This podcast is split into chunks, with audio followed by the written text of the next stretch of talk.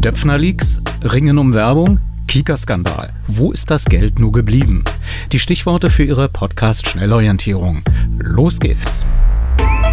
Medienmagazin Podcast mit Jörg Wagner.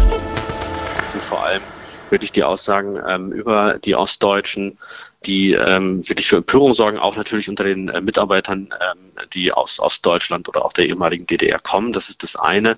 Und das andere ist auch die Empörung darüber, dass es wieder äh, Aussagen von Matthias Döpfner sind, umstrittene Aussagen sind, die an die Öffentlichkeit kommen, dass wieder der Konzern im Fokus steht, äh, wieder sehr viel debattiert wird. Natürlich ist man auch überhaupt nicht amused äh, oder erfreut darüber, dass über Einflussnahme auf die Redaktion gesprochen wird, die man dort natürlich vehement dementiert, auch in Hintergrundgesprächen, die man mit Redakteuren mit, mit, mit den Journalisten mhm. des Hauses führt. Aber die Empörung darüber ist natürlich groß. Marvin, schade war das vom Medienportal Medien Insider, nicht zu verwechseln mit Business Insider, über die Reaktionen bei Springer zu einer Doppelseite in der aktuellen Ausgabe der Wochenzeitung Die Zeit über den Vorstandsvorsitzenden der Axel Springer SE, Dr. Matthias Döpfner, mit eigentlich nicht zur Veröffentlichung gedachten internen äh, Kommunikationstexten. Das war bei den Kollegen des RBB 24 Inforadios hier bei Radio 1 im Medienmagazin dazu gleich mehr aus der Zeitredaktion. Dann hören wir Michael Mayer zum aktuellen Stand über die Einschränkung von Werbung für ungesunde Lebensmittel. Und dann erscheint nächste Woche ein Buch, das Einblick gibt in den menschlichen und strukturellen Abgrund des Kika-Skandals, der vor zwölf Jahren für Empörung sorgte und das alles wie gewohnt. Vom Mund zum Ohr auf dem Strahle der elektrischen Kraft.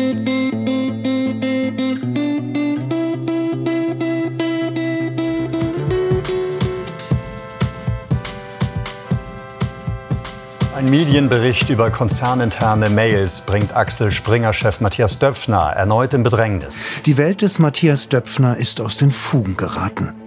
Die Hamburger Zeit hat Teile der internen Kommunikation des mächtigen, milliardenschweren Springer-Chefs veröffentlicht. Dabei lobt er Donald Trump, äußert sich demnach aber abfällig über Rot-Grün, Angela Merkel, Muslime und die Ostdeutschen insgesamt. Die Ossis sind entweder Kommunisten. Die Ossis sind entweder Kommunisten oder Faschisten. sind entweder Kommunisten oder Faschisten. Kommunisten oder Faschisten. Dazwischen tun sie es nicht eklig. Döpfner selbst weist die Vorwürfe zurück. Ich habe natürlich keinerlei Vorurteile gegen Menschen aus dem Osten Deutschlands. Aber ich bin seit Jahrzehnten enttäuscht und besorgt, dass nicht wenige Wähler in den neuen Bundesländern von ganz links nach ganz rechts geschwenkt sind. Der Erfolg der AfD beunruhigt mich. Meine Mutter hat es schon immer gesagt, die Ossis werden nie Demokraten.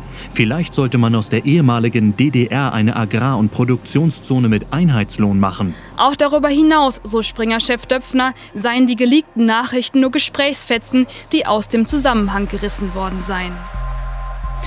Und ich begrüße jetzt in der Leitung diejenigen, die nach Dr. Matthias Döpfner hier interne Kommunikationstexte für ihre Doppelseite in der aktuellen Zeit aus dem Zusammenhang gerissen haben sollen. Katrin Gilbert und Holger Stark von der Zeit. Wie verstehen Sie denn Ihre Textcollage selbst? Und vielleicht zunächst Katrin Gilbert. Guten Tag. Ähm, also wir können Ihnen sagen, dass wir ähm, selbstverständlich strikt getrennt haben zwischen privaten und dienstlichen. Wir haben nichts ähm, Privates veröffentlicht, das ist unsere Überzeugung, und auch nur solche mit Relevanz ausgewählt. Und ähm, vielleicht können Sie sich vorstellen, dass es eine Vielzahl von Äußerungen ähm, gegeben hat, die wir einsehen konnten. Und diese Vielzahl, die wir auch abgedruckt haben, erlaubt es eigentlich jedem selbst, sich ein Bild davon zu machen. Aber dennoch ähm, aus dem Zusammenhang gerissen, Holger Stark?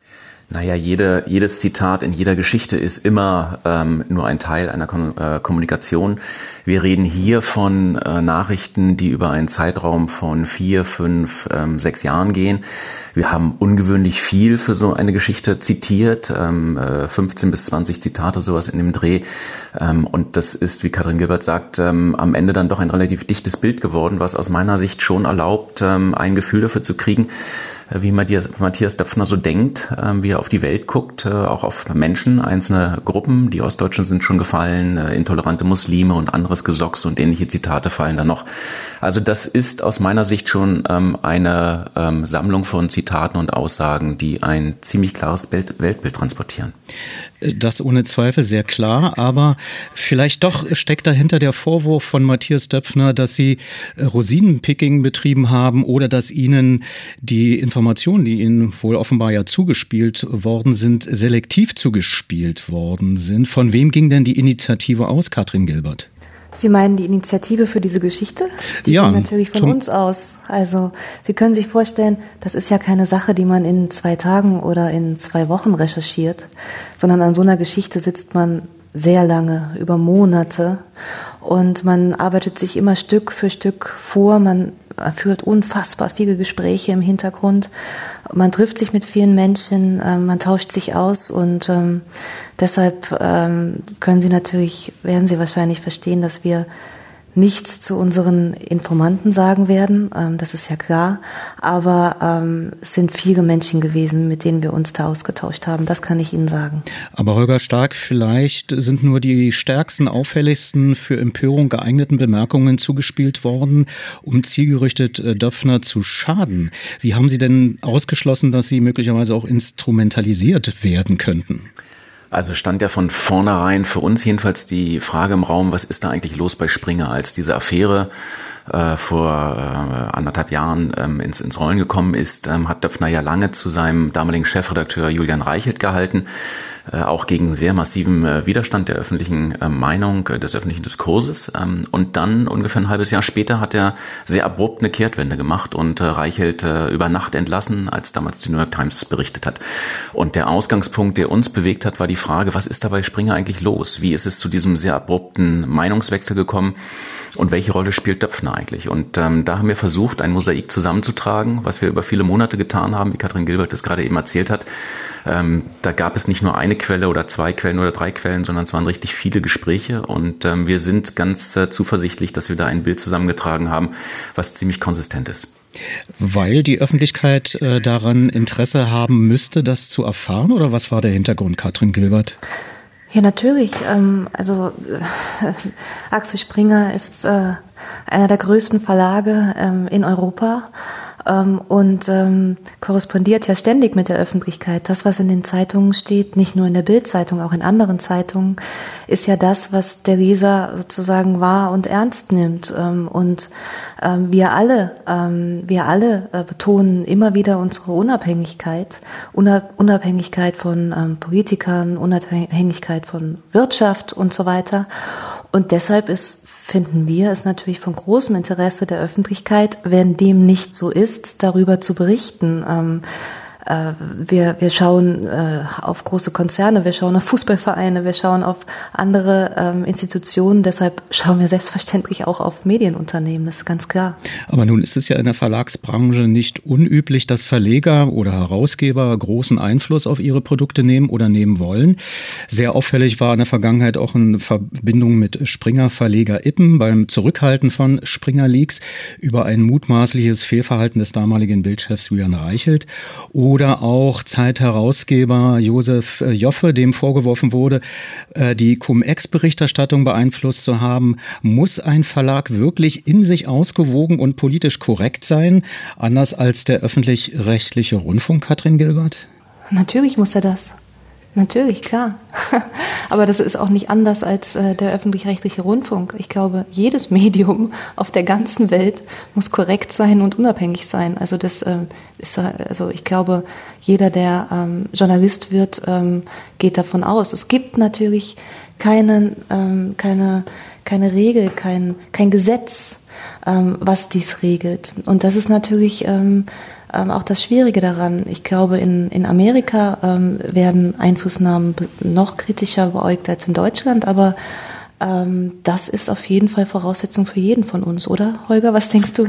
Die entscheidende Grenze verläuft doch dort, wo ein Verleger ähm, nicht nur in einer generellen politischen Diskussion mit der Redaktion mitwirkt, sondern wo er ganz gezielt versucht, politischen Einfluss zu nehmen, wo er möglicherweise sogar einzelne Geschichten in Auftrag gibt, wo er jedenfalls seinem Angestellten, und äh, nichts anderes ist am Ende des Tages ein Chefredakteur einer, auch einer Zeitung wie der Bild, konkrete Anweisungen gibt, so wie Matthias Döpfner das ganz offenkundig getan hat. Äh, please stärke die FDP ist ein solcher Satz gewesen, den er da geschickt hat an seine Redaktion. Oder unsere letzte Hoffnung ist die FDP. Kann man noch mehr für die FDP machen? Kann man die FDP nicht als coole Jugendbewegung stilisieren? Solche Sätze muss, wenn der Eigentümer, der CEO eines äh, Milliardenunternehmens, eines Konzernes, äh, an seinen ersten Journalisten schreibt, ähm, derjenige natürlich als Aufforderung zur Umsetzung ähm, äh, verstehen.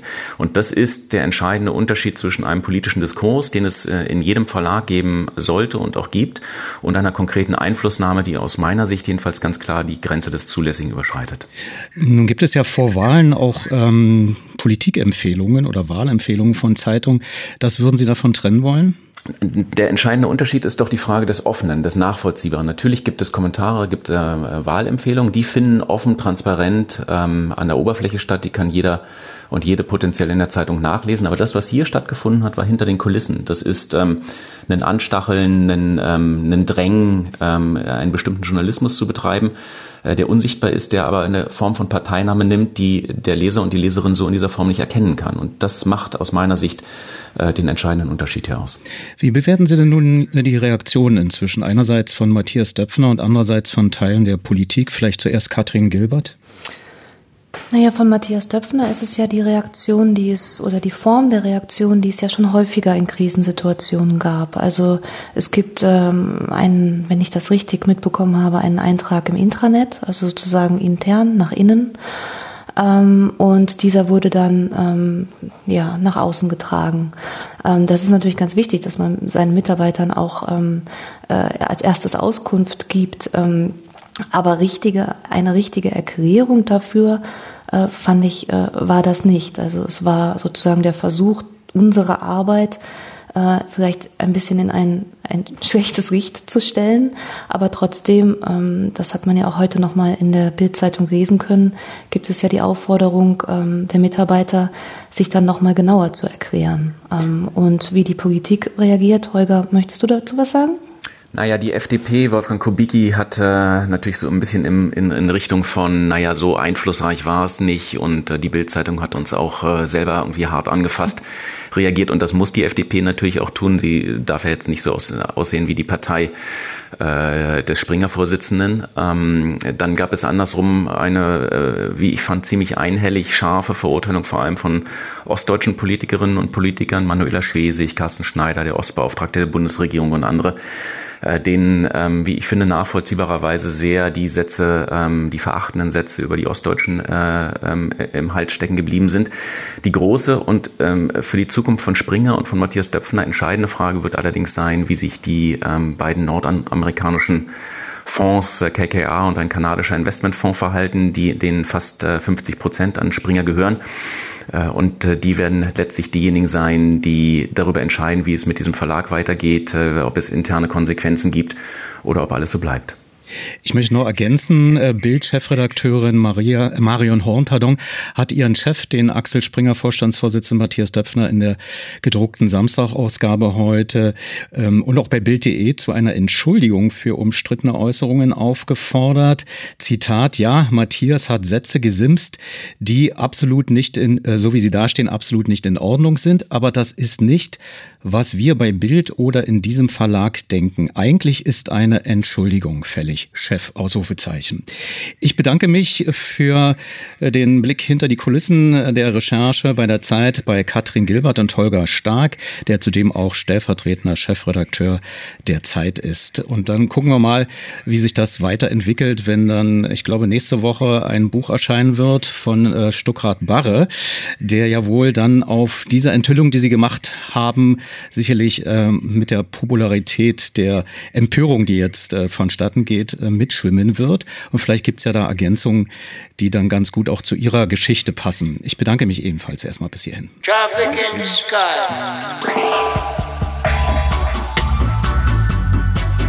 In paradise, in paradise.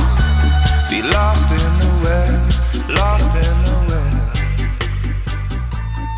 Cremige Milchfüllung umhüllt von zarter Vollmilchschokolade. Für die besonderen Momente, die wir gemeinsam genießen. Stück für Stück. Wir müssen jetzt dafür sorgen, dass an kindergerichtete Werbung für Lebensmittel mit hohem Zucker- und Salzgehalt in Zukunft bei Sendungen, Formaten für unter 14-Jährige nicht mehr möglich ist.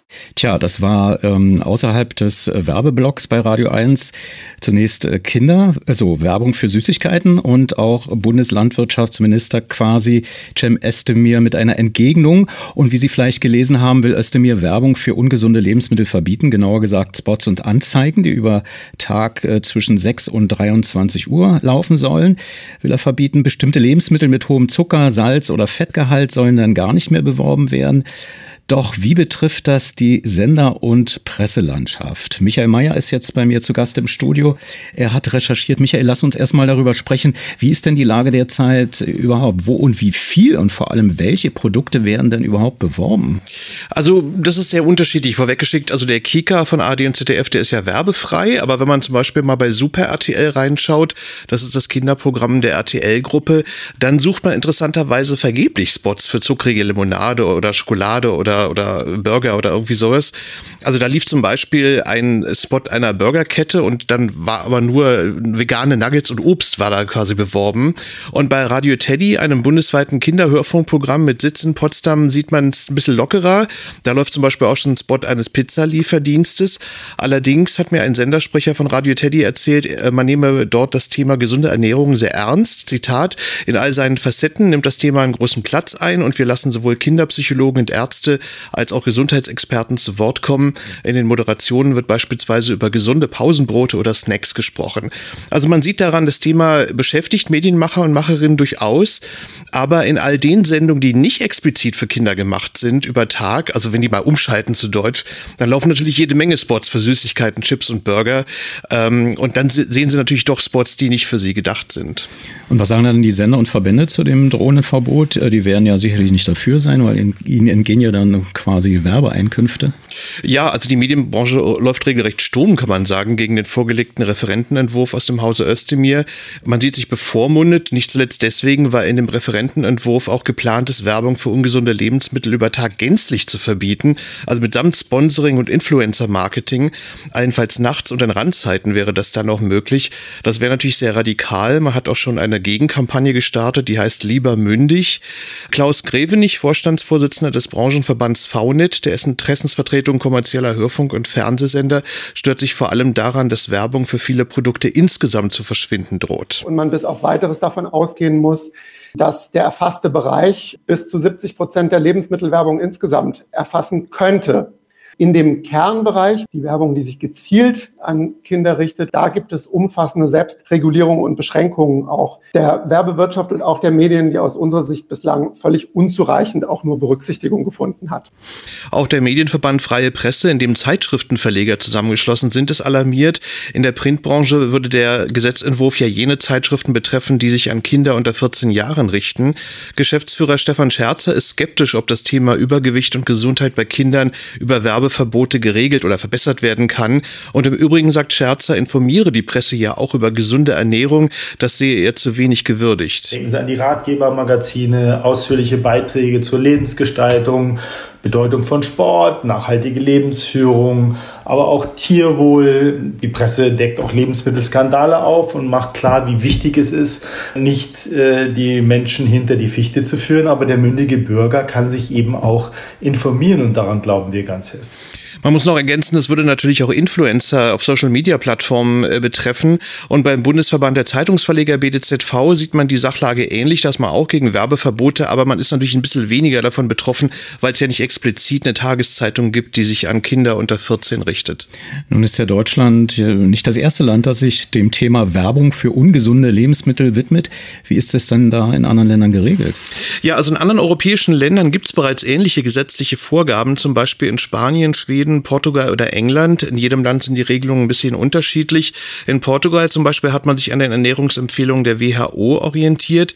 Dort ist das Gesetz seit 2019 in Kraft und gilt dann im Übrigen auch zum Beispiel also rund um Schulen und bei Sportveranstaltungen und so weiter.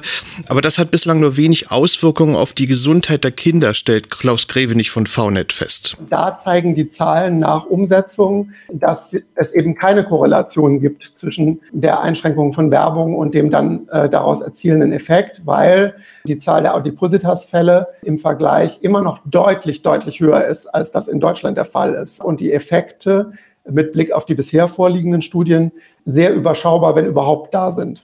Gibt es denn vielleicht Alternativen, wie man das besser regeln kann, also nicht auf die Werbung abzielt? Ja, also wirkungsvoller sind sicherlich, so belegen Studien, Regelungen, die direkt am Produkt ansetzen sozusagen. Also eine Zuckersteuer in Mexiko zum Beispiel hat den Konsum von Limonaden äh, um 7,5 Prozent sinken lassen. Allerdings sind auch dort die gesundheitlichen Verbesserungen, ich sag mal, überschaubar. Dass bei dem Thema Kindergesundheit gehandelt werden muss, darin sind sich viele Experten und Expertinnen einig. Aber eben wie ist die Frage.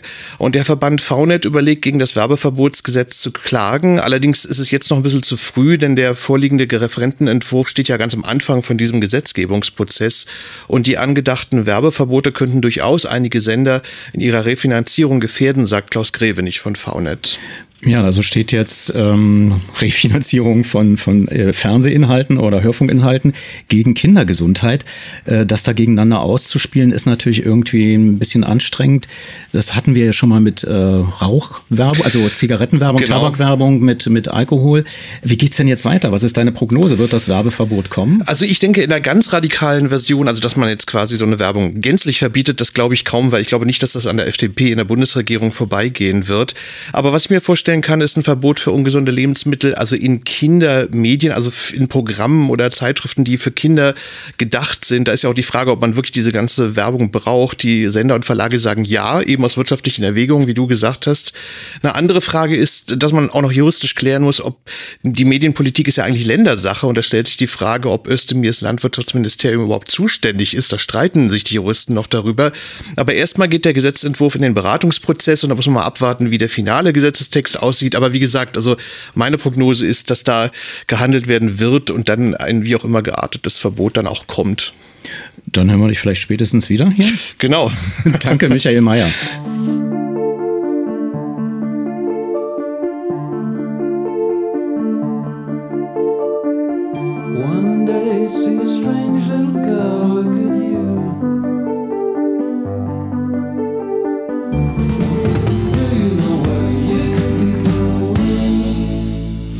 Jetzt ein kleiner Rücksturz in die Vergangenheit. Es gab mehrere Chefs des Kinderkanals, einschließlich die achtjährige Amtszeit des jetzigen NDR-Fernsehdirektors Frank Beckmann. Werden die jetzt alle im Zuge der Ermittlungen befragt werden müssen? Also erstmal ist es so, die Revision prüft äh, alle Vorgänge seit Gründung des Kinderkanals. Das ist einfach, wenn man, wenn man umfangreiche und komplette Aufklärung zusagt, dann muss man das auch genauso machen. Wir drehen hier im Moment gerade jeden Stein um.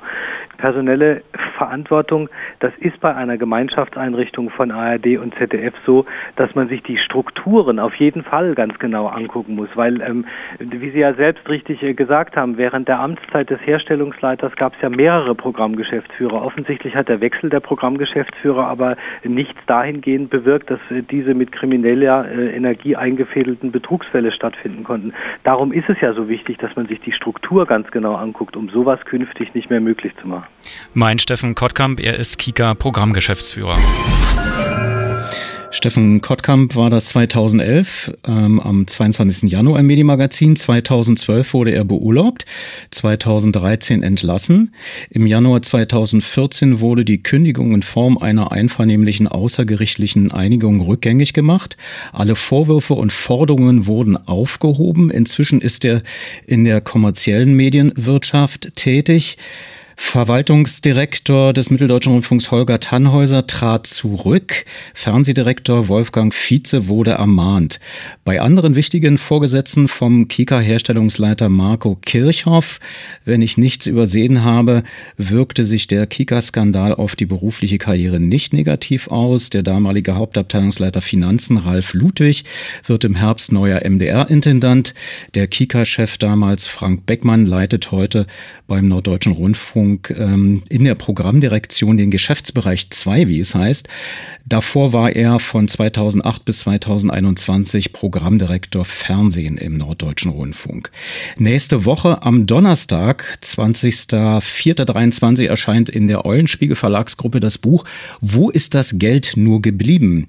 Das Marco Kirchhoff gemeinsam mit meiner ehemaligen DT64 und später auch Inforadio-Kollegin Petra Schwarz geschrieben hat. Marco Kirchhoff, ehemaliger Kika-Herstellungsleiter, der Gelder in Millionenhöhe veruntreut und in der Spielbank Erfurt verspielt hatte. Er wurde wegen Betrugs und Bestechlichkeit 2011 zu fünf Jahren und drei Monaten verurteilt. Petra Schwarz lernte Marco Kirchhoff während ihrer Arbeit flüchtig kennen, später dann zufällig auch in einer Spielbank. Ich konnte beide diese Woche interviewen. Wer sitzt mir gegenüber? Vielleicht zuerst die Dame. Wir duzen uns übrigens, weil wir uns schon sehr, sehr lange kennen. Ich weiß, dass du, glaube ich, in Erfurt geboren bist. Ist das, das richtig? stimmt. Ja, ich bin in Erfurt geboren, habe an der Humboldt-Universität nach dem Abitur Kultur- und Musikwissenschaften studiert und bin sofort danach zum DDR-Rundfunk gekommen. Habe dann zehn Jahre DT64 gemacht. Erst war es ja nur eine Nachmittagssendung und wir haben das dann in den 80er Jahren zum sogenannten Vollprogramm entwickelt. Daher kennen wir uns ja auch. Und nach der Wende, nach der sogenannten Wende, war ich beim Sender Freies Berlin, später dann RBB, knapp 15 Jahre lang. Habe Inforadio moderiert, habe äh, Fernsehen moderiert, habe Features gemacht und parallel aber immer schon alle möglichen anderen Dinge, Menschen gecoacht in Sachen Kommunikation, moderiere Tagungen, Kongresse, Podiumsdiskussionen. Und das mache ich bis heute. Ab und zu schreibe ich mal ein Buch oder ein Buch mit. Und zwar das Buch mit Marco Kirchhoff, wenn Sie sich noch mal kurz selbst vorstellen könnten, so mit einer Mini-Visitenkarte. Wer sind Sie, woher kommen Sie und was machen Sie vielleicht jetzt? Ich komme aus Burg bei Magdeburg, Jahrgang 67. Bin 1987 nach Berlin gekommen zum DDR-Fernsehen als Volontär. Habe 1988 angefangen zu studieren an der Filmhochschule in Potsdam-Babelsberg bis 1991 und dann mit ein bisschen Glück und Talent wurde ich Produktionsassistent beim Mitteldeutschen Rundfunk im Bereich Kinder- und Familienprogramm und 1900, Ende 1996 zum Herstellungsleiter vom Kinderkanal von ARD und ZDF in Erfurt berufen oder ernannt. Ähm, also dort habe ich bis zum Jahre 2010 gearbeitet. In der Jugend war ich Ruderer, Leistungssport in Magdeburg, was mir eine gewisse Disziplin verschafft hat, auch äh, schwierige Situationen durchzustehen. Jetzt natürlich die Frage, wie sind diese beiden Lebensläufe zueinander gekommen?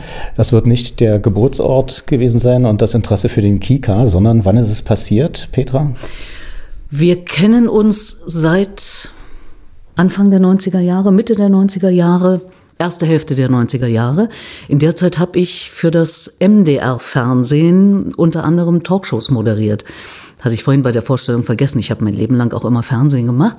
Und ähm, da tauchte dann unter anderem ein Mensch aus der Produktion immer mal bei den After-Show-Partys auch auf und wir haben uns immer gut verstanden. Wir waren nie eng befreundet, äh, wie man so in den Medienbereichen befreundet ist. Also eher so Hallo und nett und ein paar nette Worte gesagt. Äh, so haben wir uns kennengelernt und haben uns dann später da getroffen, worum es unter anderem in dem Buch geht, nämlich äh, in der Spielbank Berlin beispielsweise. Weil Sie dort weiterhin Geld einsetzten? Genau, ich war ähm, in den Nullerjahren, glaube ich, war das Anfang der 2000, 2001, 2002, war ich regelmäßiger Gast in der Spielbank, auch hier in Berlin, ja. Mhm an den Automa im Automatensaal. Und äh, ich dachte, ich gucke nicht richtig, sitzt doch äh, Frau Schwarz dort eines Tages mit äh, einem äh, geringfügigen Einsatz spielte sie und ja. ich äh, sagte das unterschied jetzt, uns heftig. Ja, das ist so.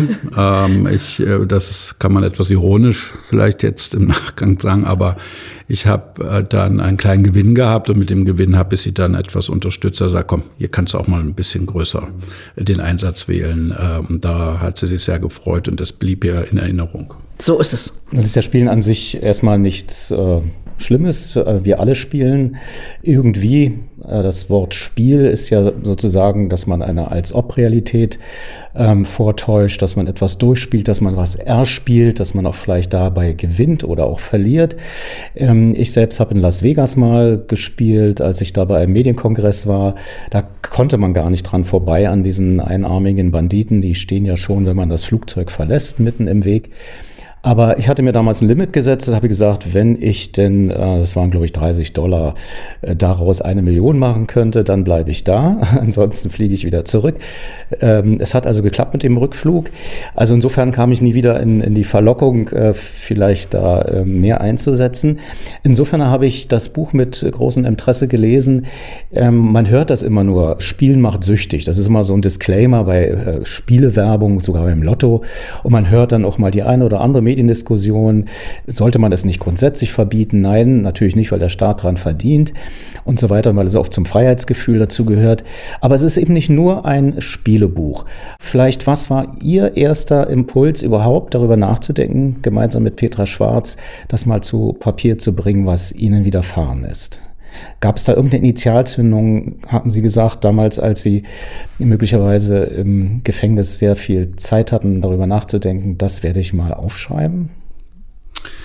Ja, es, ich habe im Gefängnis ein, ein Buch gelesen eines ebenfalls Betroffenen, äh, Jackpot heißt das, von äh, Alexander Schuller. Und als ich das gelesen habe, habe ich mich dort gesehen. Und äh, ich habe es wirklich mit einer gewissen Begeisterung aufgesogen, weil er auch an Stellen ins Casino gegangen ist, die ich kenne. Und wie, ja, wie man äh, auf manchmal auf 0 Uhr Mitternacht äh, zufiebert, weil dann, wenn das Geld alle ist, schaltet die Uhr um und man kann wieder zur Bank gehen und wieder Geld abheben, ja, um, um, um weiterzuspielen.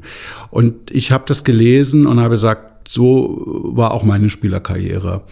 Der Autor hatte ähm, insofern das Glück, äh, dass er Haus und Hof privat verspielt hat, aber keine Gelegenheit hatte, fremdes Geld zu nutzen. Und das verhaftete dann so ein Stück weit die Idee, oder die Überlegung, ohne dass es schon konkret war, ja, äh, sondern da war es dann so, als wir, also Frau Schwarz und ich äh, uns wieder trafen, Petra und ich uns wieder trafen, dass das nochmal auf den Tisch gekommen ist, dass ich habe da schon mal was gelesen und das waren so die ersten Initialzündungen oder Überlegungen. Ja, also wir trafen uns nicht in der Spielbank, weil Marco Kirchhoff ist dort nicht mehr.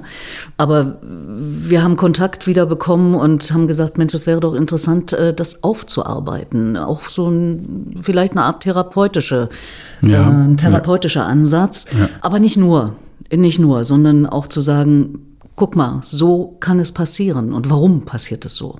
Und was kann man dagegen tun?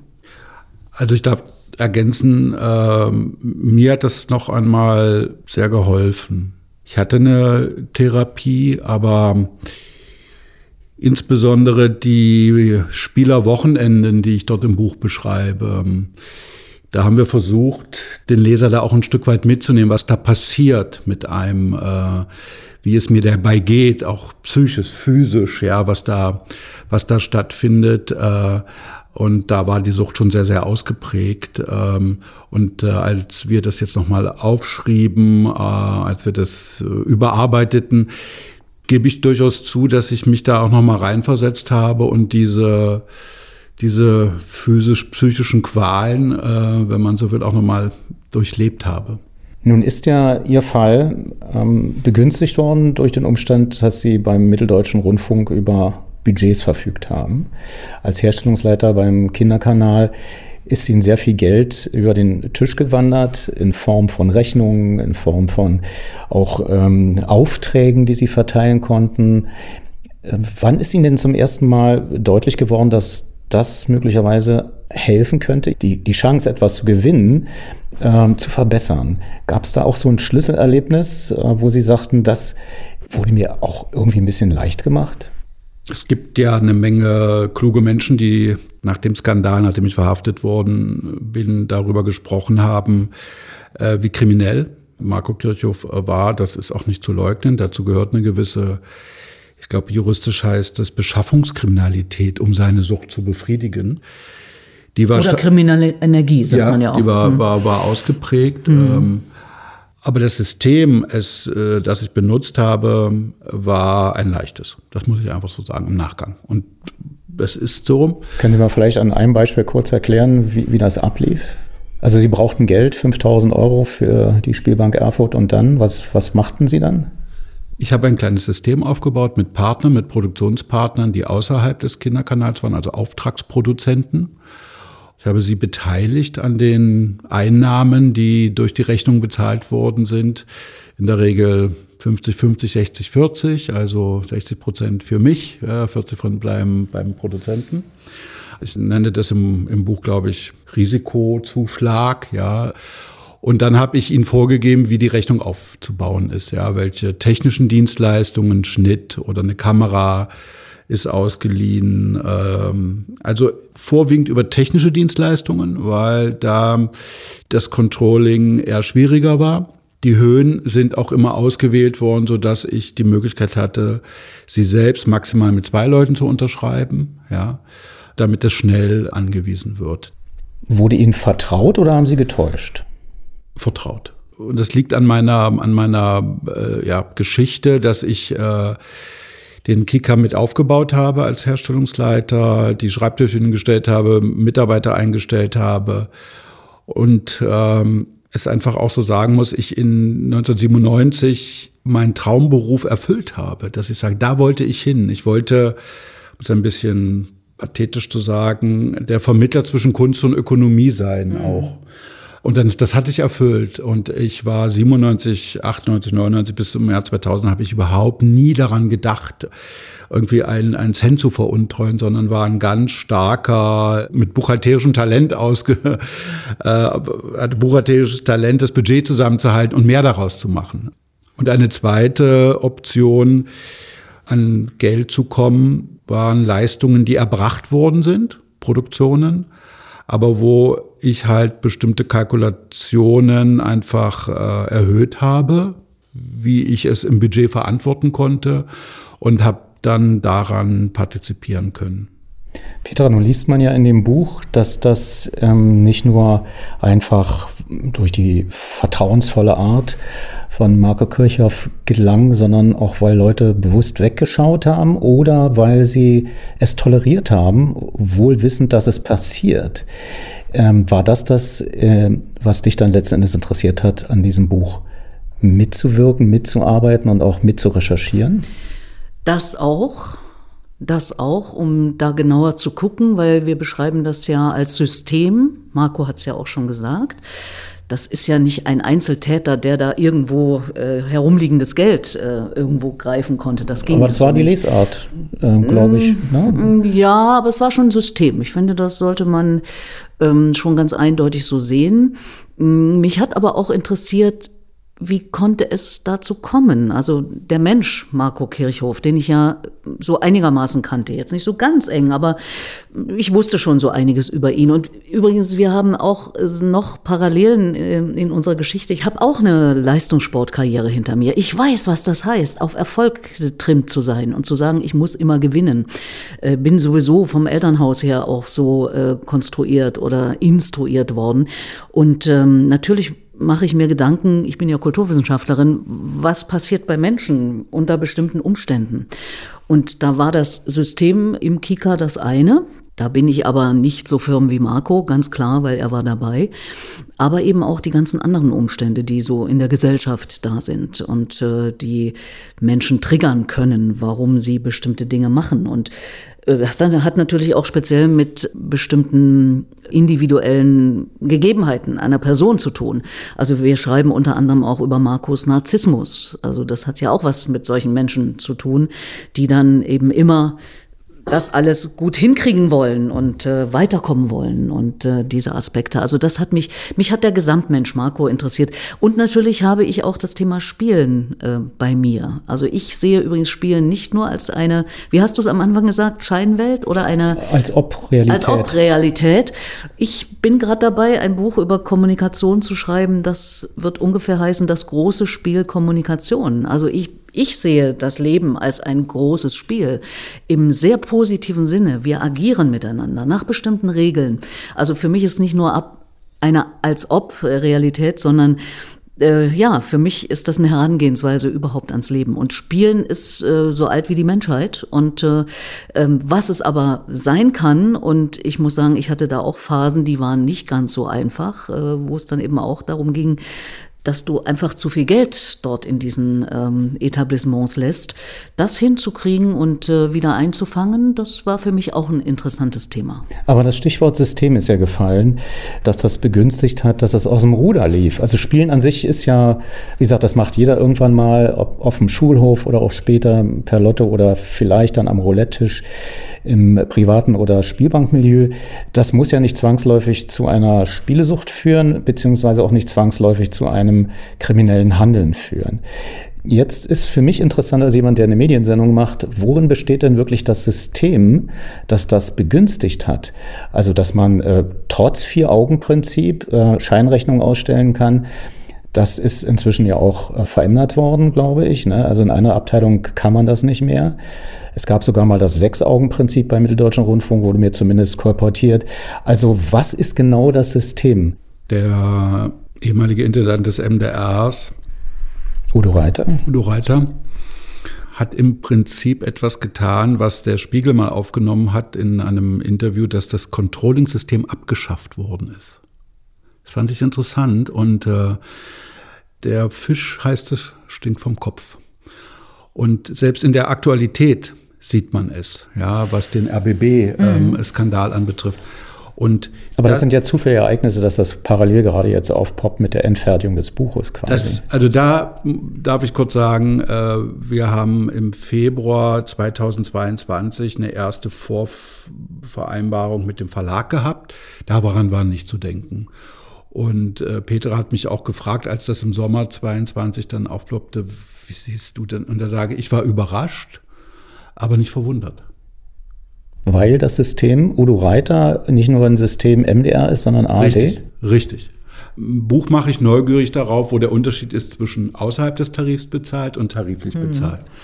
Und ich habe einfach eine Erfahrung gemacht, dass wenn man außerhalb des Tarifs dort bezahlt wird, mit ganz vielen Vergünstigungen, gibt es eine Art Fürstentum, eine Art ja, äh, ja, da ist, man ist halt Direktor mit allen, allen Privilegien und auch gekoppelt mit einer Hierarchie der Angst. Das darf man nicht vergessen.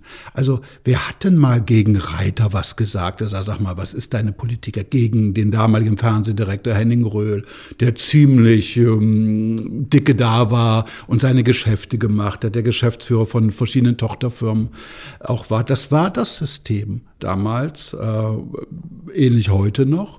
Und Mitarbeiter, die wie ich, ich war nicht außerhalb des Tarifs bezahlt, ich war innerhalb des Tarifs bezahlt, habe den Kinderkanal in Erfurt aufgebaut und habe Kritik geübt an systemischen Entscheidungen. Und wenn wir einmal tiefer gehen dürfen, äh, Herr Wagner, eine systemische Entscheidung war, wir machen alles im Outsourcing-Bereich. Der Kika hat quasi keine eigene Technik. Mhm. Kein Studio, keine Kamera, kein Kameramann, nix. Sie haben anzumieten. Das ist variabler und flexibler. Und ich saß da als Herstellungsleiter in Erfurt, einer Nicht-Medienstadt, seit ein Landesfunkhaus, und habe gesagt, ja, wo sind aber dann die Unternehmen, die ich in den Wettbewerb stellen kann, um den für das Programm preisgünstigen Kameramann oder das Studio anzumieten? Das gab es nicht. Sondern es gab eine Tochterfirma des MDRs und ich war verpflichtet, es zu nehmen. Und da sehen Sie schon, ähm, das ist so ein Stück systemisch, dass du sagst, linke, ich sag mal linke Tasche, rechte Tasche. Und der Kika als Gemeinschaftseinrichtung von ARD und ZDF war verpflichtet, sämtliche dort anfallenden direkten Kosten auch zu bezahlen. Und in meiner Anfangszeit, ich war sehr jung als Herstellungsleiter, habe ich äh, Kritik geübt an diesem System, dass man darüber nachdenkt. Es kann doch nicht sein, dass uns nicht mal eine Sendeleitung gehört. Ja, das Herzstück eines jeden TV- und Radiosenders, die Sendeleitung, sondern dass wir das anmieten müssen und sind auf Gedeih und Verderb da ausgeliefert. Was investieren die? Ich muss es zahlen. Also ich heißt, der Kika muss es zahlen. Ich unterschreibe die Rechnung. Und zwar über das ganze Jahr und nicht nur, wenn er die Produktion gemacht hat. Ja, ein Studio hat man eben, ja, wenn du geh rein, geh nicht rein, du musst es trotzdem bezahlen. Ja. Und diese, das war sehr anstrengend.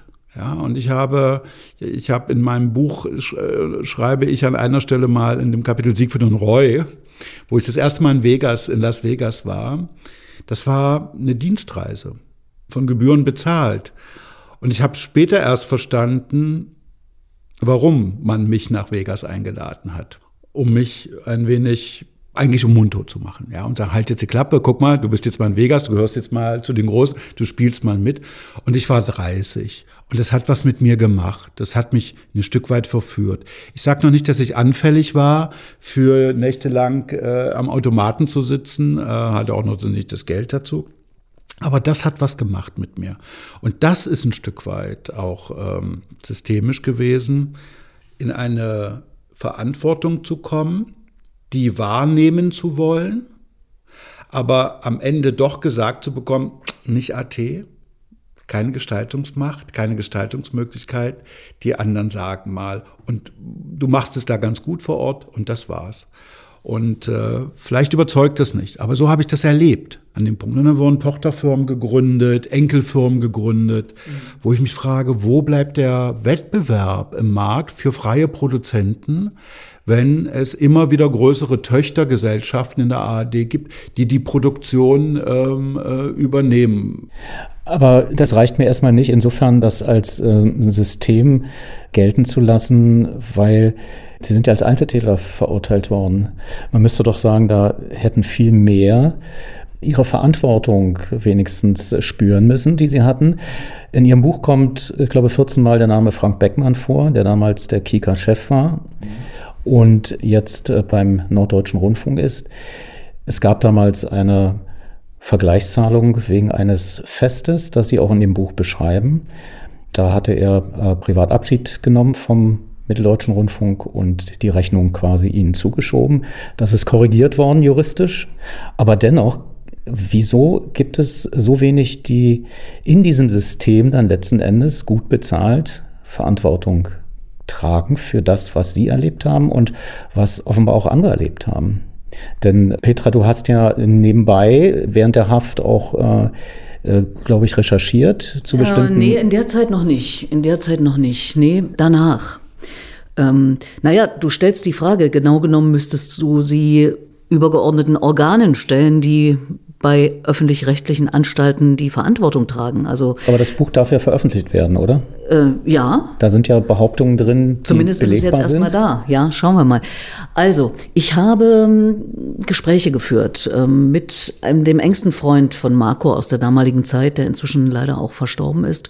Ähm, der hatte eine Agentur und die war mit im Geflecht. Also könnte man ja auch äh, System mit bezeichnen. Zwar jetzt nicht das, doch letztlich auch das System der ARD.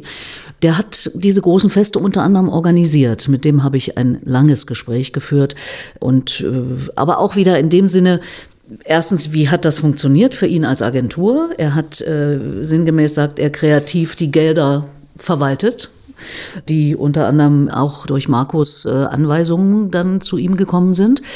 Ähm, aber ich habe auch wieder mich interessiert, äh, wie sieht sein engster Freund Roland äh, diesen Mann, diesen Mann, der so als der Alleintäter in der Öffentlichkeit dasteht, denn ihr hattet ja wirklich ein sehr, sehr enges Verhältnis davor, während der Knastzeit auch insbesondere damals die Frau von Roland, aber auch danach. Und ich habe auch mit der Seelsorgerin beispielsweise ein Interview geführt, weil mich das auch interessiert hat, welche, also aus dem Knast, aus dem Gefängnis, welche, äh, wie hat sie das gesehen? Wie, wie beobachtet sie so einen Menschen, der in der Öffentlichkeit der Verbrecher ist? Und mit der Suchtbeauftragten, zu der Marco im letzten Jahr deiner äh, Gefängniszeit öfter gefahren ist. Richtig, also es war eine Auflage, ne? Oder nee, du wolltest das, du wolltest das, ne? Beides. Beides, ja. genau. Ähm, du wolltest es und zwar auch eine Auflage, regelmäßig in Erfurt äh, dann zu sein und äh, diese Beratung in Anspruch zu nehmen. Auch das war wieder interessant für mich. Darf ich noch einmal ganz kurz zurück auf das Systemische, um einmal ein anderes Beispiel zu nennen? was sie auch verfolgt haben, weil es jetzt auch so aktuell war, Udo Voth. Ja? Er war als Unterhaltungschef des MDRs in der ARD wahnsinnig erfolgreich mit seinen Volksmusiksendungen, mit äh, Silbereisen, Silbereisen und genau. Co. Und hat er, hat er groß gemacht, man hat ihm das zugesprochen und damit kriegt er ein, ein, ja, ein Statement in der ARD, und ein Freibrief auch innerhalb der Strukturen des MDRs. Ja, äh, der Fernsehdirektor war froh, was der äh, Udo Vogt Reino sagt, mach mal etc. Und der Intendant ähm, auch. Und auch das äh, erfinde ich jetzt nicht. Es gab eine Dokumentation, eine wirklich gute Dokumentation im MDR über das System FOD, nennen sie es. Das System FOD. Und Schließlich hat der Intendant und der Fernsehdirektor dafür Sorge getragen, dass die Außenstände, die er Ford ähm, verursacht hat, bei den Produzenten bezahlt werden, damit der Deckel drauf ist. Und erst als es die neue Intendantin gab, hat sie gesagt, Moment mal, was ist denn hier los? Äh, das geht nicht so und hat ähm, dann den äh, Udo Voth suspendiert. Das ist das Systemische. Vom Kopf her stinkt der Fisch, ja, weil der Erfolg da war. Und dann hat man diese, das stimmt so nicht, wie ich es jetzt sage, aber dann, das war dann eben eine Petitesse, das organisieren wir jetzt mal weg, ja, äh, weil Udo ist ja unser bester Mann. Ja, und dann haben wir ihn nicht fallen lassen an, an, an dem Punkt. Sodass diese, ich wiederhole mich jetzt, dass die belegt, dass man sagt, die Gestaltungsmacht, die man hat, wenn man in einem Bereich ist, äh, wo man äh, große Budgets zur Verfügung hat, wo man große Politik machen möchte, großes Programm machen möchte, äh, wo es Eitelkeiten gibt, in den Medien sowieso, verführt dann. Äh, und es gibt kein wirkliches Controlling-System, das sagt, meinetwegen auch Rundfunkrat oder Verwaltungsrat, das sagt, Moment mal, wie verantwortlich bist du hier? Nein, wir sind ein guter Sender, wir stehen gut da an der Quote. Wobei das Verrückte ist ja, ich weiß nicht, Jörg, wie du das siehst, du bist ja bei den Medienthemen sehr nah dran. Ich war ja als Moderatorin bei Inforadio quasi über alles reden später, aber eben zum Beispiel auch in den Nullerjahren eine Zeit lang beim Mitteldeutschen Rundfunk hm, Redaktionsleiterin von Riverboat, von äh, der Talkshow und habe zwei Zimmertüren neben Udo Voth gesessen alle jede zweite Woche. Ich war dort nicht festangestellt, sondern so, wie wir so äh, nur zeitweise beschäftigt sind. Ich habe davon nichts mitgekriegt. Nichts, aber auch gar nichts obwohl ich da in, einer Art, äh, ja doch Führungsposition, jedenfalls für die eine Sendung und auch öfter mit ihm gesprochen habe. Es ist ja verrückt, dass man als Macherin, äh, als Journalistin in den Zusammenhängen ich zumindest kann das für mich sagen, nichts mitgekriegt habe. Aber jetzt geht es ja quasi im Buch darum, auch Leute mit Klarnamen zu nennen und nicht nur mit Abkürzungen oder mit äh, Beschreibung, dass man es nur ahnen kann, die im System MDR es möglich gemacht haben, betrügerisch Geld beiseite zu nehmen, aber, so habe ich das auch verstanden, die selber auf ähnliche Art und Weise versucht haben, ähm, sich Vorteile zu verschaffen. Ist das richtig von mir zusammengefasst? Also wir klagen niemanden an, so würde ich mal das, sagen. Das tut mir Das ist nicht unser Bier. Das, das ist auch kein Rachebuch? Überhaupt nicht. Keinerlei Rachebuch. Es werden auch in dem Sinne jetzt nicht irgendwelche Super News verkündet. Das wird wirklich beschrieben im Sinne von, wie war das Gefüge damals? Was hat ihm äh, das Ganze ermöglicht, was er getan hat? Ähm, das machen wir nicht, aber wir haben uns für die, wie du sagst, Klarnamen entschieden, jetzt im Zuge äh, des Skandals um den RBB, weil die ARD, einzelne Anstalten, aber die ARD an sich und auch das ZDF haben sich doch Transparenz auf die Fahnen geschrieben. Und äh, das wäre doch jetzt eigenartig, wenn man da einen Herrn B oder sowas benennen würde. Und das haben wir in Absprache mit dem Verlag ähm, jetzt dann so gemacht, dass natürlich die Namen genannt werden können. Es ist ja auch nichts, äh, was nicht bekannt ist. Es wird eingeordnet aus Sicht Gut, das, eines Mannes, ich fand da schon der sehr Täter viel Neues war. dabei. Okay. das muss ich schon sagen. Ähm, es gab natürlich ahnungsvolle Intentionen, dass man gerade beim Lesen der Lektüre fühlte man sich jetzt äh, auch bestätigt, also ich in dem Fall. Mhm. Und das war aber vorher alles nur so vom Hörensagen. Und jetzt steht es da schwarz auf weiß und kann ja auch belegt werden, nehme ich an. Das ist ja äh, zumindest dann auch eidesstattlich alles äh, abgesichert. Da würde auch wahrscheinlich ein, ein Buchverlag äh, trotz der guten PR, die man dann hätte, wenn man ähm, Fehler nachgewiesen bekäme, dennoch sauer sein, wenn man dann schwärzen müsste. Davon gehe ich aus. Das das stimmt. Und ähm, möchte ergänzen, ich war seit 1992 bis 2010 eben Angestellter des Mitteldeutschen Rundfunks. Es ist ein Teil meines Arbeitslebens, aber auch meines privaten Lebens. Ich habe das gern gemacht, ja.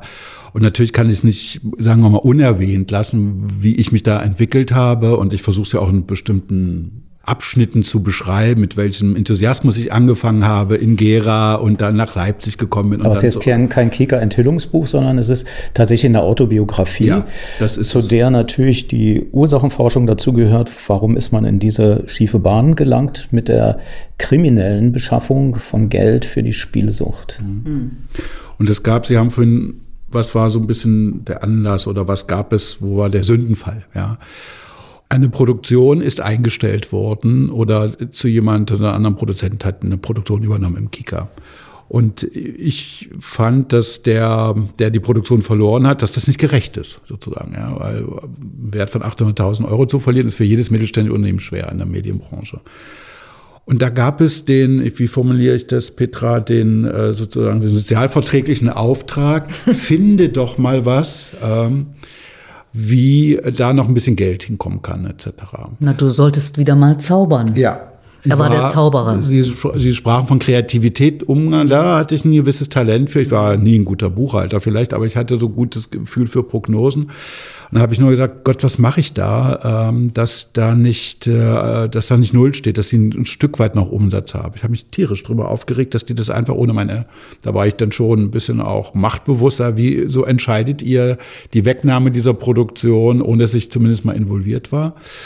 Aber aus dieser Geschichte ist der Sündenfall entstanden, wie ich es äh, im Buch benenne, dass ich noch wirtschaftlich mit meinen eigenen Mitteln gespielt habe, aber jeden Ende des Monats immer schon an der Grenze war. Und jetzt kommt, jetzt triggert das Spiel, dass ich Lust hätte, mal ohne Limit zu spielen. Ich wollte einfach mehr investieren in das Spiel am Automaten. Und das konnte man damals noch äh, mit ganz hohen Summen äh, spielen. Das Risiko ist natürlich, verlierst du viel und schnell. Aber wenn es dann mal, dann geht's auch hoch. Und das wollte ich, das war, der, das war mein Kick, das war die Obsession dabei. Und in dem partnerschaftlichen Umgang mit dem Produzenten, der die Produktion verloren hat, gab es dann so einen so ein Halbsatz. Es ist manchmal nur, es ist so ein kleiner Halbsatz. Mensch, wenn du noch was machen könntest für uns. Das soll auch dein Nachteil nicht sein. Und dann weiß man, wie es ausgegangen ist. Und da war der erste Euro, äh, war, also der erste illegale Euro, der nicht auffiel. Ich war ja auch vorsichtig im Sinne, oder ich war auch systemtreu, dass ich sage, nein, die werden das schon, das kann ich nicht machen. Ja, das, das wird auffallen. Das wird auffallen. Und dann gab es die nächste Rechnung, das wird auffallen, das wird auffallen.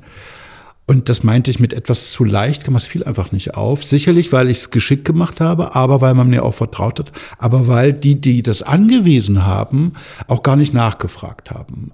Mussten sie auch nicht. Offensichtlich haben sie gesagt, okay, das ist das Budget und wenn ihr nicht überzieht, ist alles in Ordnung. Nun wird ja nicht jeder unter diesen Bedingungen äh, kriminell. Sie sind ja verurteilt worden dafür.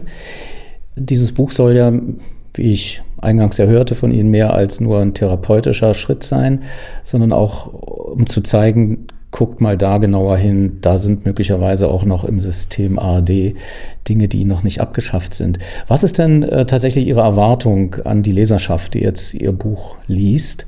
Was sollen die machen damit? Einfach nur interessiert zur Kenntnis nehmen oder erwarten sich tatsächlich, dass Ihr Buch auch Anlass wird, dass vielleicht in der ARD die Compliance-Regeln noch verstärkter äh, angewandt werden oder was, was ist die Absicht? Das erwarte ich nicht. Das erwarte ich ähm, nicht. Ich vermute eher, dass es äh, möglicherweise zu ein, zwei Überlegungen von mir in dem Buch auch noch Protest geben wird seitens von ARD. ZDF weiß ich nicht, aber zumindest von der ARD und von meinem ehemaligen Arbeitgeber. Das ist jetzt spekulativ, ja, dass es das geben könnte. Oder vielleicht, wenn die eine oder andere Persönlichkeit sich angesprochen fühlt, sagt, Moment mal, was erzählt denn der da? Ähm, das wird man abwarten äh, müssen. Nein, wissen Sie, wenn ich das so sagen darf, als ich damals verhaftet worden bin und dann ähm, verurteilt worden bin, mein Prozess durchlief, gab es ganz viele Menschen, die Verantwortung im System beim MDA getragen haben, die alle ihr Statement abgegeben haben. Und äh, oftmals, das ist der Einzelkriminelle. Und ich hatte nie die Chance zu erzählen, wie es mir ergangen ist, warum das dazu geführt hat, was ist passiert, woher komme ich, ja. Ähm, und ich wollte da einfach den interessierten Leser ein Stück mitnehmen, um die Möglichkeit einer, ja, die Möglichkeit zu geben, macht euch mal ein eigenes Bild, wenn ich aus meiner Sicht die Geschichte erzähle. Oder ist es vielleicht, dass Sie die Deutungshoheit übernehmen wollen für sich selbst? Da kann ich nicht Nein sagen. Bevor ich Sie frage, wie es Ihnen heute geht, vielleicht noch einen Sprung zurück zu Ihrem Buchtitel. Sie erwähnen das ähm, ganz genau, ähm, also die Antwort auf diese Frage, ich will das jetzt nicht spoilern, aber ähm, wo ist das Geld nur geblieben? Das ist ja eine teilweise dann auch nicht nur metaphorische oder, oder allgemeine Frage, sondern Sie haben es ja ganz konkret beschrieben. Dennoch als Beitragszahler heute und damals als Gebührenzahler frage ich mich natürlich schon, äh, das waren ja Millionen, mussten Sie Ersatzleistungen anbieten? Werden sie heute noch gepfändet? Gibt es äh, da noch äh, Rechnungen offen, die der Mitteldeutsche Rundfunk geltend macht? Zum Beispiel auch, was durchaus denkbar ist, dass das Buch, was jetzt auf dem Markt ist, dass die Erlöse zum MDR fließen quasi? Es gibt eine Vereinbarung mit dem MDR, wo ich Geld nach wie vor zurückzahle. Ähm, es bleibt ein gewisses Lebens, wie sagt man das, äh, Existenzminimum. Es könnte durchaus sein, dass wenn es Einnahmen gibt aus diesem Buch, dass die ich nutzen werde, selbstverständlich, um äh, so schnell wie möglich meine Schuld beim MDR zurückzuzahlen, ja. Und vielleicht ist das nicht nur vielleicht, das war auch eine Motivation zu sagen, wenn es Leser interessiert und es gibt einen, einen, einen Umsatz, ist das nicht, um mein Leben schicker zu machen, sondern ich würde es nehmen und es dem MDR auch geben, äh, damit ich so schnell wie möglich meine Schuld, äh, meine finanzielle Schuld abbauen kann. Ja, das war Marco Kirchhoff, ehemaliger Kika-Herstellungsleiter, der Gelder in Millionenhöhe veruntreut und in der Spielbank Erfurt verspielt hatte. Und nächste Woche am 20.04. stellen Marco Kirchhoff und Co-Autorin Petra Schwarz ihr Buch Wo ist das Geld nur geblieben? über Spielsucht und Kriminalität vor. Erschienen in der Eulenspiegel Verlagsgruppe oder erscheint noch nächste Woche, also nicht erschienen, sondern es wird äh, nächste Woche erst auf den Büchermarkt kommen im Vorfeld der ähm, Leipziger Buchmesse im Bildungs- und Kulturzentrum Peter Edel in Berlin-Weißensee um 19 Uhr am 20.04. Wie gesagt, eine Lesung mit dem Autorenpaar im Rahmen der Ausstellung Kulturwunder 2023. Ich sage nochmal ähm, den Ort. Das ist Peter Edel. Die Berliner kennen das. Das ist ein ehemaliges Kulturhaus und ist jetzt ein Bildungs- und Kulturzentrum in Berlin-Weißensee. 19 Uhr am 20.04. Zu unserem Geburtstag hat er uns sein Radio geschenkt. Zu seinem Geburtstag schenkt ihm sein Radio ein fettes Konzert. Das ist alles von der Kunstfreiheit gedeckt. Radio 1 präsentiert und gratuliert Danger Dan. Am 2. Juni an einem nicht mehr geheimen Ort, der Parkbühne Wuhlheide. Mehr Infos dazu auf radio1.de. Was ich eigentlich nur damit fragen will, ist, schläfst du heute bei mir? Danger Dan wird 40 und feiert mit Freunden, Freundinnen und mit uns allen. Lauf davon, lauf davon. Radio 1. Schnell du kannst. Für alle, die wissen, dass man selbstverständlich einlädt, wenn man eingeladen wurde. Und natürlich nur für Erwachsene.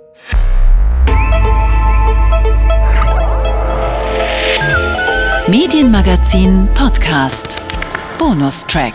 Im Podcast-Bonustrack noch eine Aktualisierung. Nachdem Bildchefin Marion Horn eine Entschuldigung von Döpfner anmahnte, konnte man rund dreieinhalb Stunden nach dem Ende der Medienmagazin Radioausgabe am späten Samstagabend auf Bild.de einen Text von Matthias Döpfner lesen. Zitat.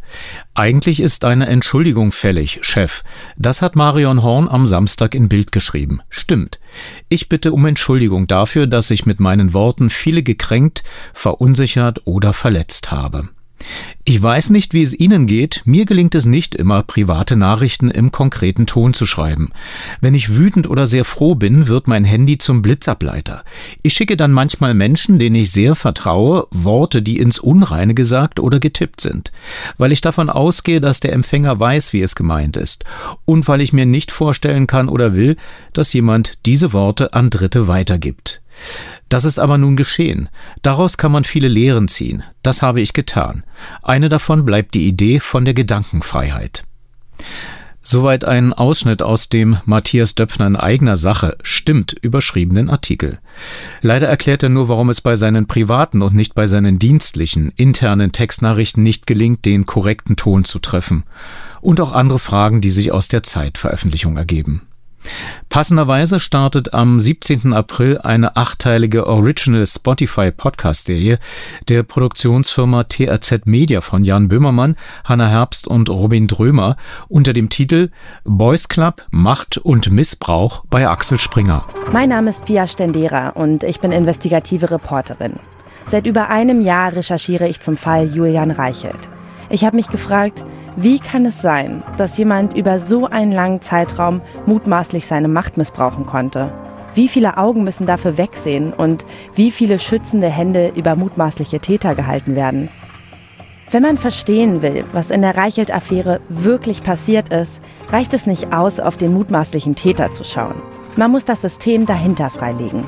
Und genau das machen wir in diesem Podcast. Wir blicken hinter die Fassade des wohl mächtigsten Medienkonzerns in Deutschland, den Axel Springer Verlag, und lassen erstmals die Menschen ausführlich ihre Geschichten erzählen, die den mutmaßlichen Machtmissbrauch selbst erlebt haben. Wir hören, wie junge Menschen überhaupt zur Bildzeitung kommen, was sie an diesen Ort bindet und wie er ihre Grenzen verschiebt. Und damit noch zu zwei ergänzenden Interviews zum Thema Kika-Skandal. Ein Interview hatte ich schon in der Anmoderation zitiert, hier jetzt in voller Länge. Medienmagazin, 22. Januar 2011. ARD intern. Seit dem 7. Dezember ist öffentlich bekannt, dass im ARD-ZDF-Gemeinschaftskanal Kika wegen des Verdachts auf Untreue und Betrug ermittelt wird. Es geht unter anderem um fingierte Rechnungen, die es ermöglicht haben sollen, 7 Millionen Euro, vermutlich 7 Millionen Euro Gebührengeld innerhalb von zehn Jahren am Programm vorbei in private Konten zu schleusen. Der Hauptverdächtige, der ehemalige Herstellungsleiter, sei spielesüchtig. Am letzten Montag gab es dazu eine Sondersitzung des Rundfunk- und Verwaltungsrates vom Mitteldeutschen Rundfunk als federführende Anstalt. MDR-Intendant Udo Reiter bezeichnete dort den Kika als so wörtlich Schauplatz krimineller Machenschaften und sprach sich für eine schnelle, akribische, rückhaltlose Aufklärung aus. Am Telefon jetzt der ranghöchste Kika-Mitarbeiter, Kika-Programmgeschäftsführer Steffen Kottkamp. Herr Kottkamp, es ist immer wieder davon zu lesen und zu hören, dass kriminelle Energie auf so hoher Ebene, der Herstellungsleiter als praktisch zweiter Kika-Mann, dass die schwer zu entdecken sei.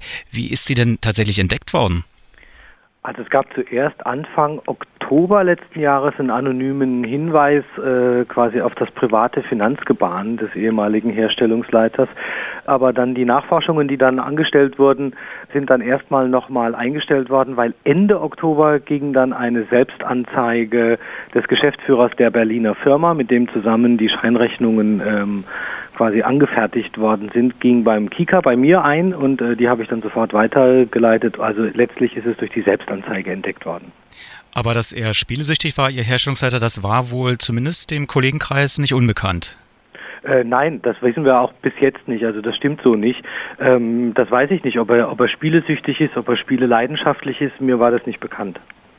Ähm, kriminelle Energie ist ja immer so die eine Seite. Welche Ursachen sehen Sie denn dafür, dass das Abzweigen von Geld so lang, es geht ja um Scheinrechnungen bis ins Jahr 2000 hinein, dass das so unbeobachtet blieb? Also was die Prüfungen bisher ähm, ergeben haben, sind wir im Augenblick im Jahr 2002 angelangt, also nicht im Jahr 2000. Allerdings untersuchen wir alle Vorgänge bis zurückgehend ins Jahr 1997. Also das heißt, das kann ich noch nicht endgültig beantworten.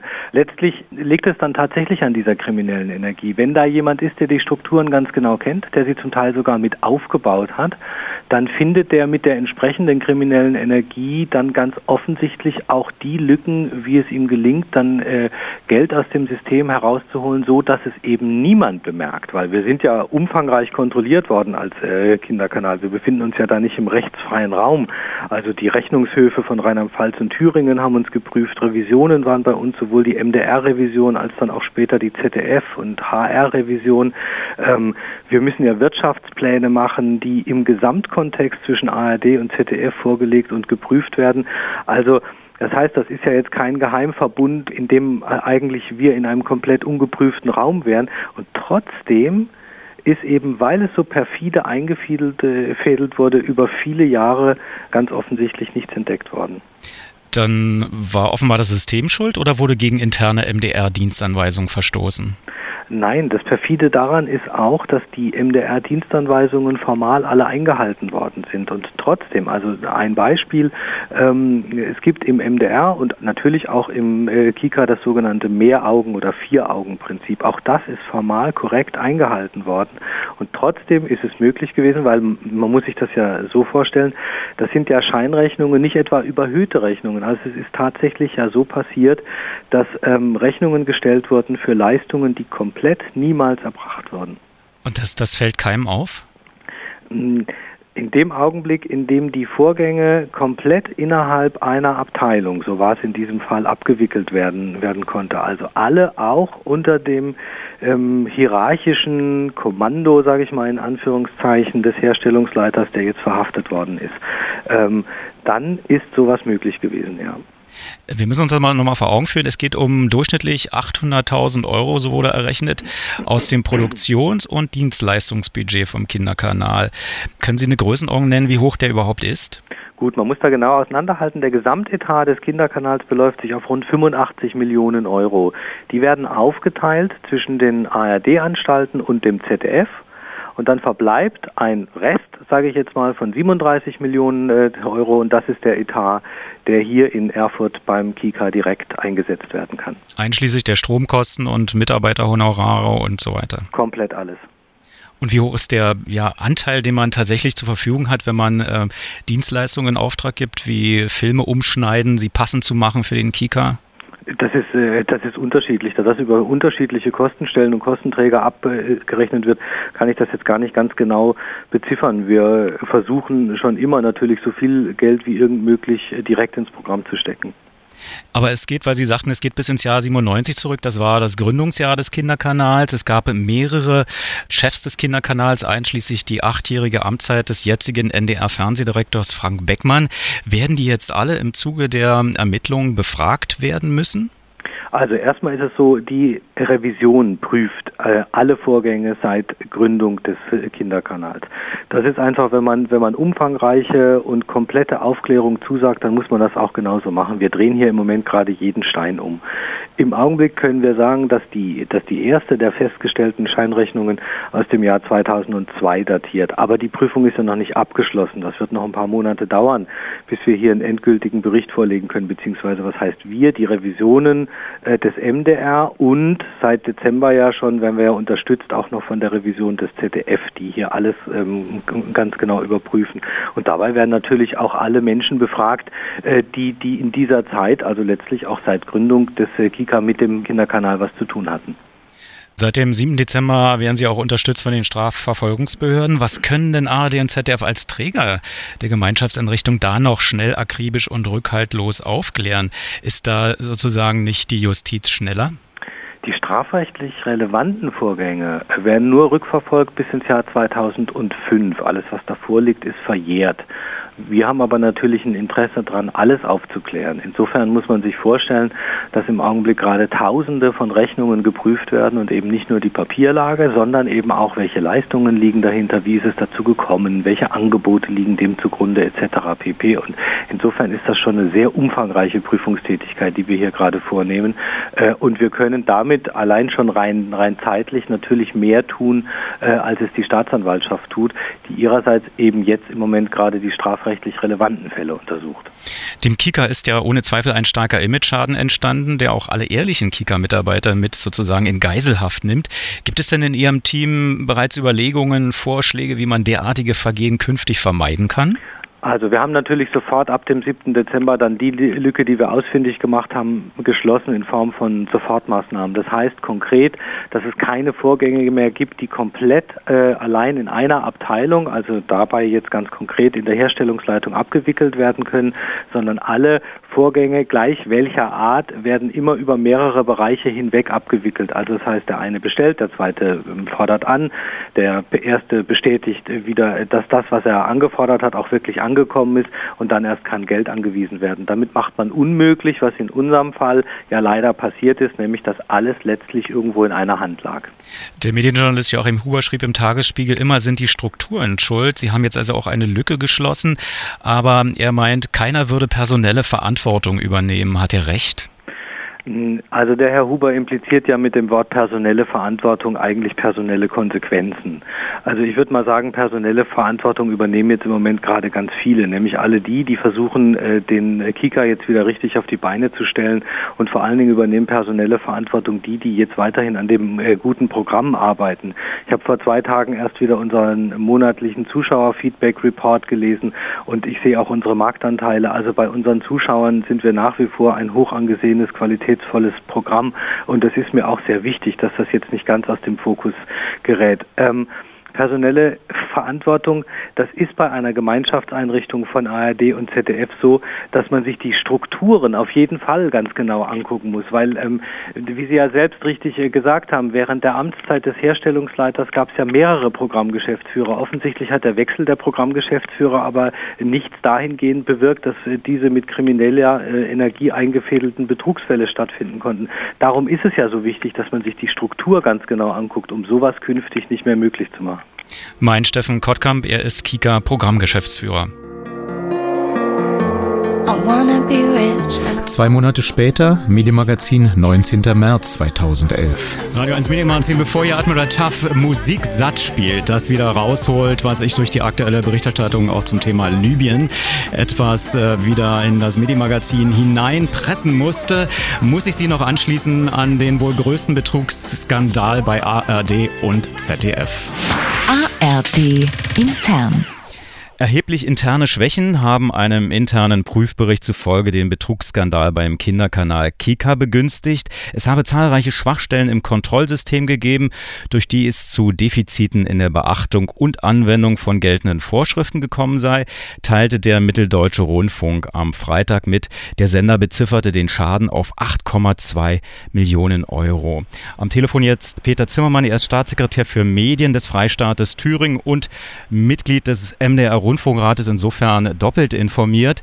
Ist damit der größte Betrugsfall in der Geschichte von ARD und ZDF im ganzen Ausmaß aufgeklärt? Guten Abend zunächst. Ähm, ja, äh, ich glaube, es gibt äh, niemanden äh, im Rundfunkrat des Mitteldeutschen Rundfunks, der das nicht hofft.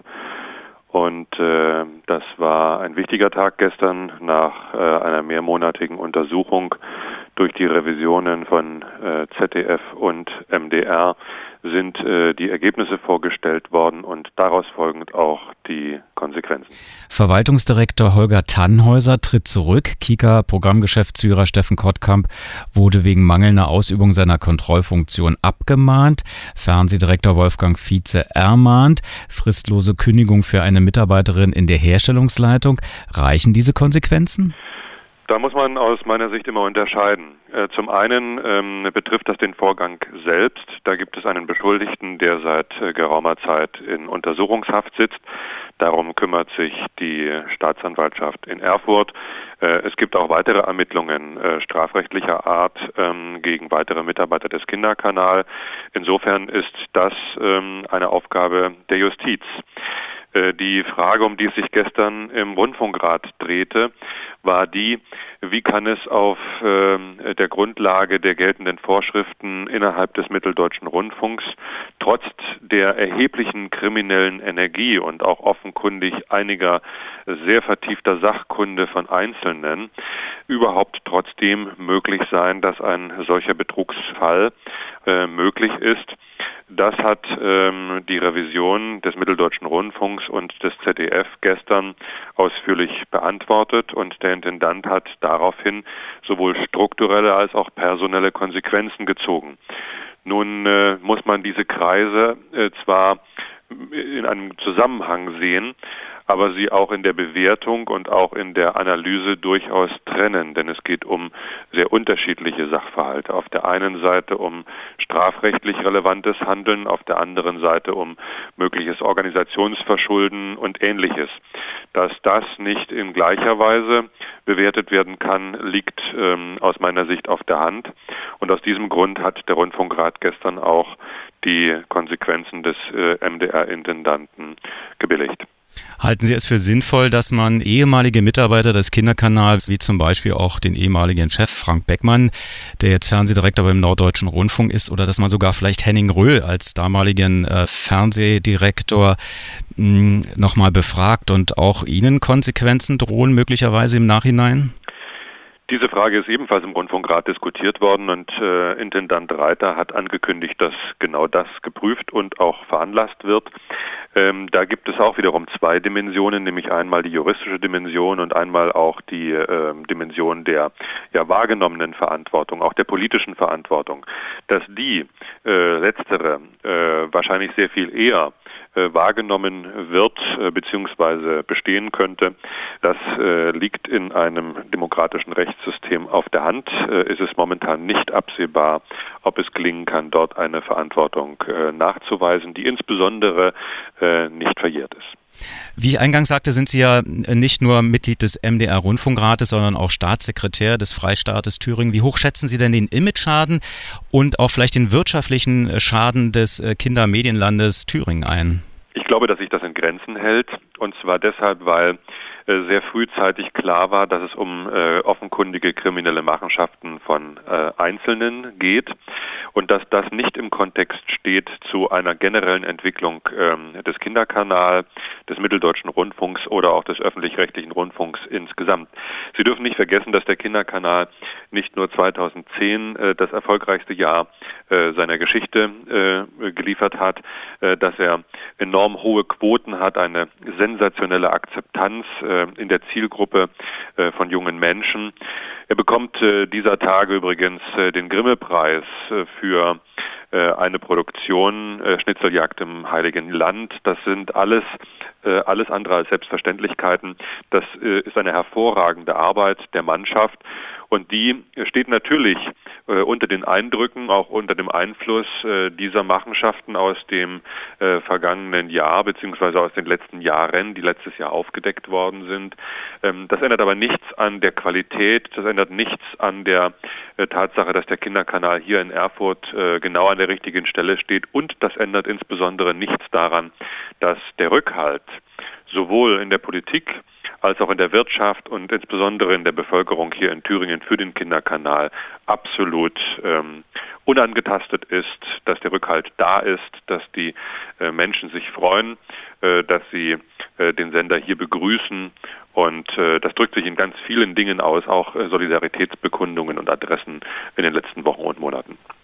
Nun hat man ja, wenn man jetzt die rund 8 Millionen auf die letzten zehn Jahre einfach mal gleichmäßig aufteilt, eine Summe von 800.000 Euro, die der Kinderkanal ja jetzt nun, äh, dadurch, dass die eben nicht mehr unterschlagen wird, äh, zur Verfügung hat. Würden Sie es begrüßen, statt ähm, ausländischer, kostengünstiger Ware jetzt dann doch vielleicht auch Produktionsfirmen im eigenen Bundesland oder auch äh, deutschlandweit das Geld einzusetzen? Man hört nämlich, dass auch Haushaltssperren vom ZDF ähm, ausgelöst wurden, dass hier der Kinderkanal eher darunter zu leiden hat, dass er jetzt äh, sozusagen klar Schiff gemacht hat, dass man sagt, die haben es ja offenbar nicht gebraucht, das Geld, die letzten Jahre.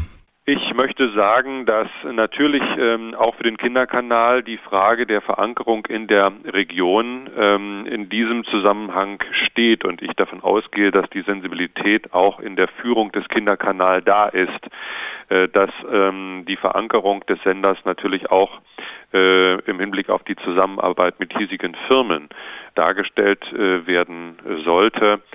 Aber das ist eine Angelegenheit, die letztendlich innerhalb der Sendeanstalt äh, geklärt werden muss. Ich bin sicher, dass diese Sensibilität existiert und ich hoffe, dass äh, der Kinderkanal den erfolgreichen Weg, den er hier in Erfurt eingeschlagen hat, auch fortführen kann. Ja, aber nochmal mit einer Haushaltssperre von 450.000 Euro als Antwort vom ZDF. Die Sommertour musste jetzt gestrichen werden, um nochmal 500.000 Euro, die das gekostet hätte, ins Programm stecken zu können. Äh, man hört auch, dass das äh, von der KEF genehmigte Geld, also von der Kommission zur Ermittlung des Finanzbedarfs genehmigte Geld gar nicht im Kinderkanal ankommt. Muss man da nicht nochmal genauer hinsehen? Ich habe unmittelbar nach dieser Haushaltssperre äh, sofort Kontakt aufgenommen äh, zum Intendanten des ZDF, äh, Markus Schächter. Wir haben in relativ kurzer Zeit geklärt, dass die äh, Mittel, die für den Kinderkanal zur Verfügung gestellt werden, nicht eingeschränkt werden. Es ist aber äh, selbstverständlich klar, dass insbesondere für die Klärung von Vorwürfen wie den ungeheuerlichen Vorwürfen, die hier im Raum stehen, äh, natürlich auch Vorsichtsmaßnahmen notwendig sind. Das ist ein ganz normaler Prozess, den würde ich auch im Zusammenhang mit der politischen Dimension, mit der politischen Willensbildung äh, innerhalb der öffentlich-rechtlichen Sendeanstalten in Deutschland nicht gleichsetzen, insbesondere nicht grundsätzlich gleichsetzen. Ich bin sehr optimistisch, dass sowohl die ARD als auch das ZDF den Kinderkanal in der gewohnten Weise und auch in der notwendigen Weise in der Zukunft unterstützen werden. Eine fast zynische ähm, Randbemerkung zum Schluss des Interviews mit Ihnen, Herr Zimmermann, ist ja, dass durch die Spielesucht äh, des äh, Kika-Verantwortlichen, der das ganze Geld unterschlagen hat, der Freistaat Thüringen profitiert hat, denn er hat das Geld in die Spielbank getragen. Gibt es da Möglichkeiten, dieses unrechtmäßig erworbene Geld, das in der Spielbank landete, irgendwie dem Kinderkanal wieder zuzuführen? Es ist in der Tat eine ähm, sehr äh, eigenwillige und bemerkenswerte Situation, die sich dort äh, aufgetan hat. Ähm, äh, nun muss man das auf der einen Seite äh, sicherlich diskutieren. Das ist gestern auch im Rundfunkrat äh, gemacht worden. Äh, die Grundlagen dafür sind allerdings ähm, äh, natürlich nicht ernsthaft da. Ähm, es gibt äh, wohl eine Diskussion über zumindest den Steueranteil äh, dieser Gelder, der in irgendeiner Art und Weise auch ähm, in anderen Ländern natürlich angefallen ist. diese äh, offenkundige Spielsucht und die damit im Zusammenhang stehenden Besuche in den ähm, Spielcasinos äh, haben ja nicht nur in Thüringen stattgefunden, sondern auch in anderen Bundesländern. Das ist eine Angelegenheit, äh, mit der sich der Mitteldeutsche Rundfunk aktuell äh, beschäftigt und sich in dieser Frage mit den Finanzbehörden auseinandersetzt. Ich äh, will allerdings sagen, dass ich dort äh, nach aktuellem Stand der Dinge wenig Gestaltungsmöglichkeiten sehe. Meint Peter Zimmermann, er ist Staatssekretär für Medien im Freistaat Thüringen und Mitglied des MDR Rundfunkrats. Soweit die ergänzenden Ausschnitte zum Thema Kika-Skandal aus dem Jahre 2011. Wenn Sie jetzt jemanden kennen, dem die hier vorgestellten Themen nützen würden, empfehlen Sie den Medienmagazin-Podcast gern weiter mit einem Link, zum Beispiel zur ARD-Audiothek. Ansonsten seien Sie gern live bei Radio 1 dabei, samstags zwischen 18 und 19 Uhr. Oder hier in der Nacht wieder zum nächsten Montag. Bis dahin also. Radio 1 Medienmagazin. Vergessen Sie nicht, Ihre Antennen zu erden.